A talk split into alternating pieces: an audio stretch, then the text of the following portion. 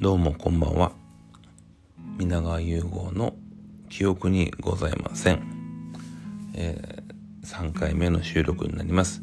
本日は、えー、10月8日金曜日。明けて、えー、10月9日の現在、えー、午前2時3分でございます。今日は結構遅いですね。はい。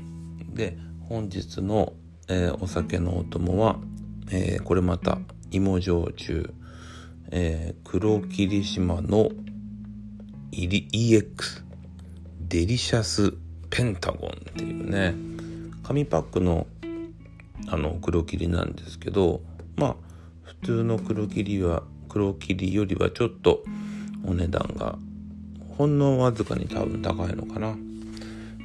です、えー、25%いつもながら芋焼酎のソーダ割りをいただきます。乾杯。あ ちょっと濃かったかな。あのちゃんと飲む前にこの収録の前にホームページで調べたんです。黒霧島 EX そしたらねあの黄金比とかあのお酒の紹介するホームページにしてはもう偉いね。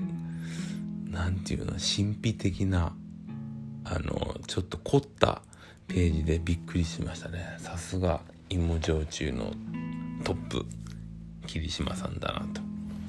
思いました。当然のごとく製造元は、えー、宮崎の都城市になってますね。宮崎って本当行ったこと九州九州住んでますけど行ったことなくて大学の2年の時のバスケの大会があって車で行ったのが多分最初で最後ですね。あの時まだ道がそんなにつながってなくて5時間ぐらいかかったんですよ。だからもう車で行きたくねえなっていうちょっと先入観もあってなのでもし行く機会があったらもう飛行機で行きたいなと思ってます。で今日はねあの金曜日。で「まあ、記憶にございません」というタイトルですけど今日は割と記憶があります。うん。意外と次の日仕事があって早めに寝ないといけないとかいう時の方が割と緊張感もある中でお酒飲むんでいい感じに酔えるんですけど次の日何もなくて何時まででも飲めるやって時ってしかも一人でね基本一人晩酌なんで割とね酔わないんですよ。うん。だからちょっと今この最後の一杯は強めにしちゃいましたね。うん。うわ。まあまあ。うん。しかも昨日作ったソーダストリームだからちょっと炭酸も抜けてて結構直に焼酎の味がこう染みますね。うん。でえっと今日は久しぶりにえっ、ー、と、バスケをね、1時間半ぐらい、もう、ほぼほぼずっと試合して、で、そうね、だいぶ疲れてたけど、やっぱり金曜日の威力っていうのかな。あの、金曜日早く寝るのはもったいないな感があるので、こんな時間まで元気にしてます。で、えっ、ー、とね、今日はあのとても楽しみにしてたドラマドラマの1話目を見ました。えー、テレ東さんらしいドラマですけどね。スナック傷つく傷つきかな？間違えたいかね。スナック傷つきだ。うん。原田知世さん主演のまあ30分の短いドラマですよね。あの原田知世さんがスナックのママさんやっててでそこにこう、まあ、心が傷ついたお客さんが一人訪れるっていう、うん、お話です。でこのスナックはちょっと不思議なスナックでまずお酒が出ないでやっぱちょっとこう原田知世さんがミステリアスな感じでどうなってくのかなと。で第1回目のゲストが成海莉子さん。あの僕は 成海凛子さんだと思ってたけど成海莉子さんなんですね。彼女はなんかデビューした時はね結構こう清純派っていう感じだったんだけど今はねちょっとこう一皮も二皮も向けて割とあのそういう清純ポジションじゃないようないろんな役ができる素敵な女性さんですよね。うん、でまあ今回このドラマなんで見ようかなと思った一番のやっぱりセールスポイントっていうのは原田知世さんですね。あのー、原田知世さんもともと好きな女性女優さんなんですけどなんかこう年取年取ってさらに魅力が溢れてくるタイプの方で、えー、最近ドラマではちょっと前になるけど「半分青い」のね佐藤健君のお母さん役良かったですよね。そしてあのやっぱね歌がいいんですよ。あのー、12年前に出したアルバムかな。これめっちゃ良くてちょっとタイトルメモってないから出てこないけどあのー、隅っこ暮らしっていうね子供向けのアニメの劇場版があってそれのねエンディングの曲を歌ってらっしゃるんですよ。でこの隅っこ暮らしの劇場版のアニメも意外と子供向けじゃなくて大人もちょっとグッと泣けるっていうあのー、隠れた名作でそのちょっとほのぼの泣けるタイプの映画のエンディングとしてもうこれほどマッチする曲はないっていう。で本当アルバムすごく良くて。でしかもその原田知世さんの、まあ、このアルバムをよく聴いてたのがもう今はないんですけど家の近くにあのワインバーがあってですね。それこそ今回のドラマのスナック傷つきじゃないけどふとこう何て言うのかな訪れて心がちょっとこう弱った時に訪れるとそこのまあ店主さんね女性の店主さんからこうほんわかとしたパワーをもらえるっていうお店でねそこで流れててね。で今日ファーストドラマの最初にポンと原田知世さんが出てくるシーンでちょっとねその店主さんとかぶりましたね。なんかもうそこはお店はないんだけどなんか懐かしい気持ちになりました。まあドラマのテイストとしてはまあテレ東の深夜ドラマによくあるやっぱ飯テロ的なおそらく原田知世さんが店主さんが作った料理がまあ出てくるんですわ。だからこの2時台にちょっとあんだけうまそうな飯テロやられるのは辛いんだけどまあそれはやっぱテレ東さんらしいところ。そして変化球でスナックといえば何ですか？僕ねスナックすごく好きで。逆にもうあんまり若い女の子がいらっしゃるえー、っとキャバクラとかは行かないんですけどやっぱスナックのねしかもこうもう割と年配のもうおばあちゃんぐらいの方がやってらっしゃったりもうお父さんおじいちゃんぐらいの方がパパさんでいるスナックなんかが好きでね。スナックといえばやっぱ歌ですよね。カラオケがあって。で今回のドラマはそのカラオケテイストをどう扱うかって。ここが多分すごく売りなんで是非興味ある方は見てほしいなと。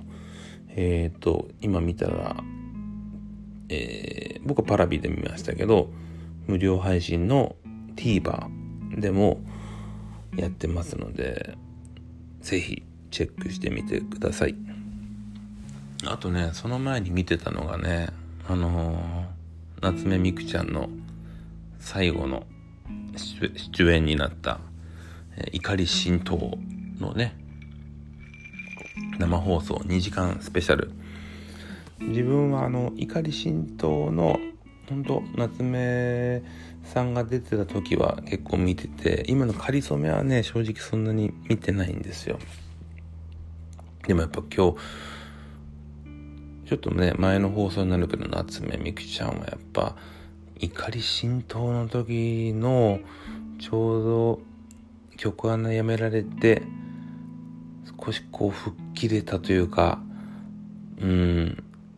あのなんていうの自由なあの朝ちゃんやってやっぱりまだ少し硬いお仕事になっちゃった感があるけどあの怒り浸透の時の夏目さんって本当に魅力的だなと思いましたね。でやっぱ僕は有吉さんマツコさん本当にとても大好きで今考えるとこの3人がトークセッションをこう繰り広げる番組ってまあもう言われ尽くした表現だけどちょっと毎回神回的な今考えるとねなりますよね。あの、どうですか？その毎回チェックしてるテレビ番組とか YouTube とかあると思うんですけど自分は有吉さんの日曜日のラジオを欠かさず一番楽しみ1週間の一番楽しみなんですよね。それとマツコさんだと僕はやっぱりまあ月曜か夜更かしも欠かさず見てて本当こう普段の生活のルーティンワークにいるお二人なんでやっぱ安定感はありますね。芸能人で一番会ってみたい会ってみたい人って言われたら結構マツコさん上位ですね。それまではあのブラッド・ピットだったんですけどブラッド・ピットそうね。ブラッド・ピット。うん桜井さん。ミスチルの桜井さん。でそのねマツコさんとかいう流れになるかな。うん。あとでも今日その前はずっとテレビ見てますね。あの9時台は今日ちょうど今日から俺はの劇場版のやつがやってて。でそれででに出てくる人の名前をねもうお酒入っちゃってるのか慢性的に酒ばっか飲んでるのか何が原因か分かんないけどそのもう記憶力の低下名前が思い出せないのが結構甚だしいんですよ。で今日えー、っとそのまあ今日から俺はの主人公の名前が出てこないのね。前前回かな？池松壮亮君の名前が出なかった。うん。で今の若手だと菅田将暉佐藤健松坂桃李ぐらいはスッと出るけど出てこなかったんです各県とか。でこう映画見ながら思い出そうと。こんなすぐググって答えを出すんじゃなくてちゃんと自分で思い出して記憶をもう一回植え付けようと思うんだけど出てこなくてやっぱ聞きましたもんね。誰だっけって。角健とか。しかも角千佳子さんの親戚とかいう情報もそっかそれあれば出てきて角近くなら出てきてたなとか思っちゃうのよね。たださっきまで思い出してたあのあの中野大河じゃなくてもう一人あの眉毛の薄いやつ。とかさっきまで思い出してたのがもう出てこないのよ。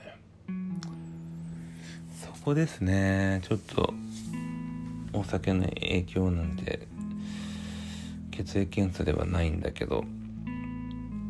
あ蝕まれてこの酒脳になってくるとアルコール脳になってくるとそこら辺がちょっとやばいなと、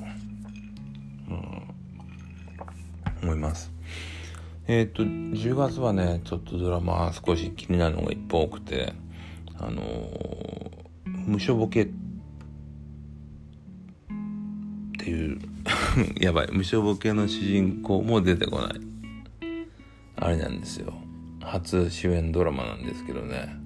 あ北北村幸也さんだ。合ってるかな。北村幸也さんすっごい好きで。特にあのアマゾンの CM なんかほら奥さんに「この頃に戻れますか?」みたいなあのちっちゃいメモ使えますか？みたいな。あの CM めちゃいいでしょ。で北村幸也さんってあのー素晴らしい世界ってあの役所広司さんが刑務所出てきて普通の生活に戻ろうとする。でまあ僕今年、まあ、まあ一番好きな映画ぐらいなんですけどそれのあの役所広司さんが生活保護を受給するために役所に行った時の担当の人が北村幸也さんです。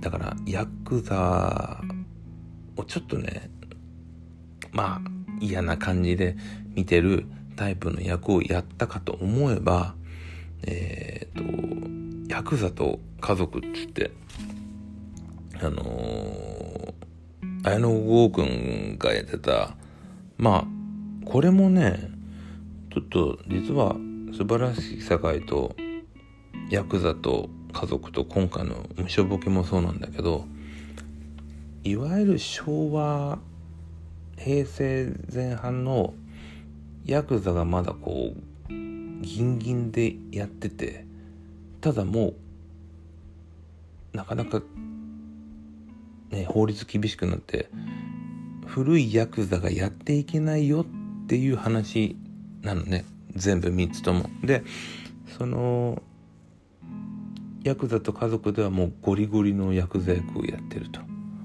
正反対の。で今回は無所ボケではまたヤクザの役やってると。このつながりが面白いしあのー、無所ボケ面白かったですよ。第1話。あとねやっぱ西島さんと宮沢りえさんのあのサスペンスのやつとまあ日本沈没気になりますよね。あと2月の勝者？これも見ます。2月の勝者見ますね。漫画も読んでるし。